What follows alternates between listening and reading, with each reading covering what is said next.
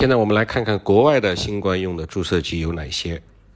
我们整理了国外在研和已经上市的新冠注射用剂，它们有：第一是再生元的 Regin Cover Two，第二是阿斯利康的 F Shield，第三是葛兰素史克的 Sotrovimab。我有点奇怪，怎么才三个？是不是我们的小伙伴没有认真的去收集资料，还是说确实国外的新冠可用或者在研的注射剂并不是太多？那么我们先看了再说。先来看再生元的 Regin Cover Two，这个药品呢是由两种单克隆抗体组成的混合物。这些单克隆抗体呢可以模仿免疫系统自然产生的抗体来对抗病毒和细菌。目前它已经通过了临床三期，而且早在2020年11月22号，美国的 FDA 就批准了再生元的这个药的 EUA，也就是紧急使用授权。在咱们中国国内还没有获得批文。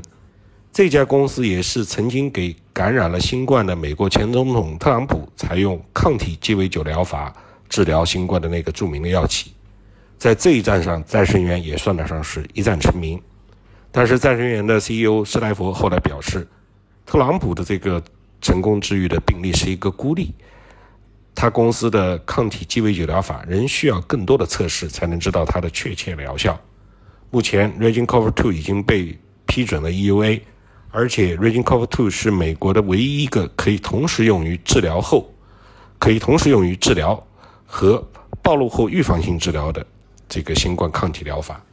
所谓的暴露后预防性治疗，就是简单理解就是说，你已经是阳性病例的密接的人了，但是你本身尚未出现阳性，或者是已经是阳性，但初期没有症状，这个时候用这个药可以用于预防。这家公司的抗体鸡尾酒疗法呢，有没有其他的进展？我目前还没有收到信息。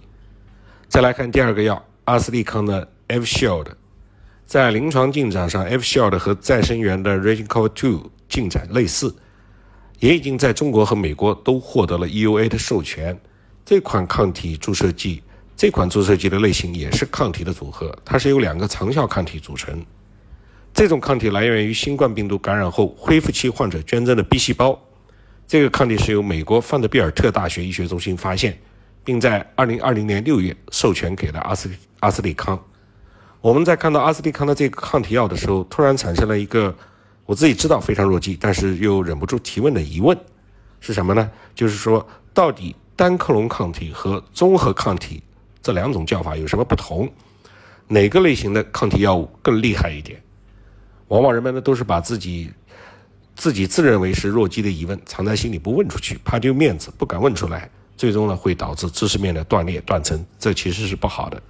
所以呢，我们经过搜索，基本上给我自己解了惑，也分享给大家。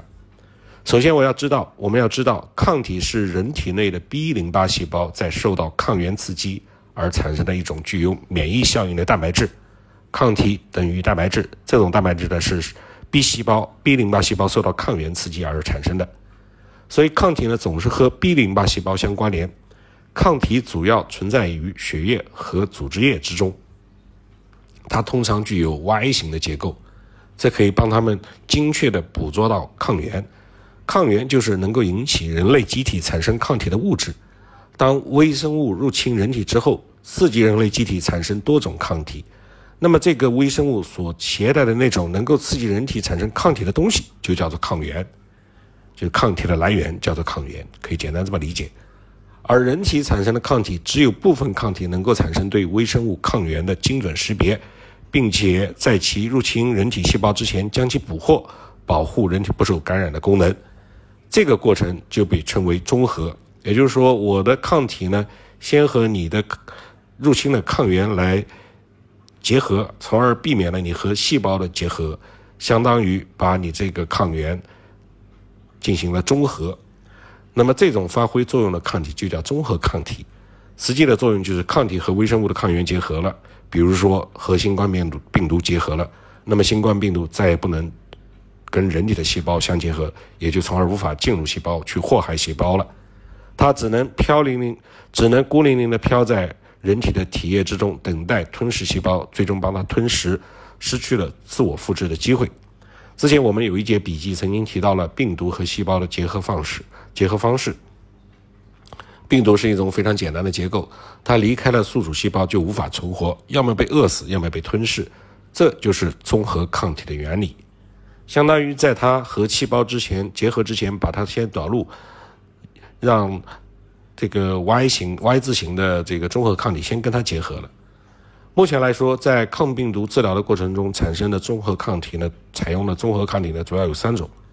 第一种是血清疗法。也就是在人感染新冠病毒之后会产生 IgG 抗体，也就是免疫球蛋白的抗体，这也是一种综合抗体。提取新冠肺炎康复者的血清，用于治疗其他的重症肺炎患者，也就是这个原理。这种方法的应用是最快，但是存在一定的风险。第二种呢，就是单克隆抗体，这是一种经过人为筛选和制备的抗体，它的成分单一，特异性强，又被称为生物导弹。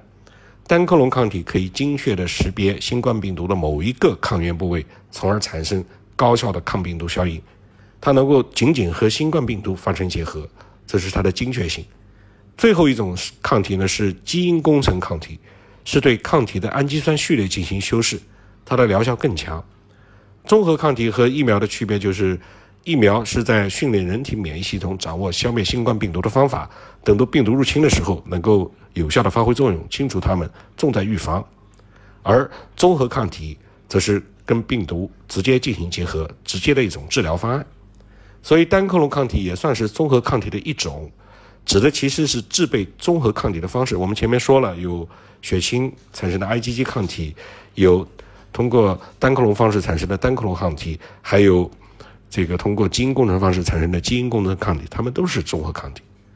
单克隆就是单一的 B 细胞的克隆，那么显然还有多克隆。单和多克隆在医学上都各自有它的应用。这个呢，也就是单克隆抗体和综合抗体的科普。这种科普呢，也是针对于我自己的疑问进行的，是我自我学习的一个总结。下面我们来看国外的第三种新冠注射剂——葛兰素史葛兰素史克的。Sotrovimab，它是由葛兰素史克和 Vir Bi 和 VIR Vir Biotechnology 合作开发的新冠抗体药物。它刚推出来的时候，声称能对奥密克戎变异毒株也有效。在2020，在2022年4月份之前，它已经在大约12个国家获得批准，包括美国。在官方宣布称，这个抗体药物可以将轻至中度新冠患者的住院和死亡率降低百分之七十九，这个比例已经很高了。但是这个情况在二零二二年的四月五号以后发现了转折。美国食药监局表示，葛兰素史克和 Via Biotechnology，哎，这个比较难念的抗体疗法药 s t r o v a s o t r o v i m a d 它不再被授权在美国用于新冠治疗。这显然是对这个药物的一个重大挫伤。这是由于。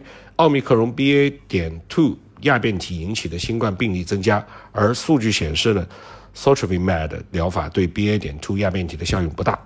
后续这个药物会不会像开拓药业的普克鲁安那样出现戏剧性的转折，我们不得而知。但是我们依然会持续的跟进。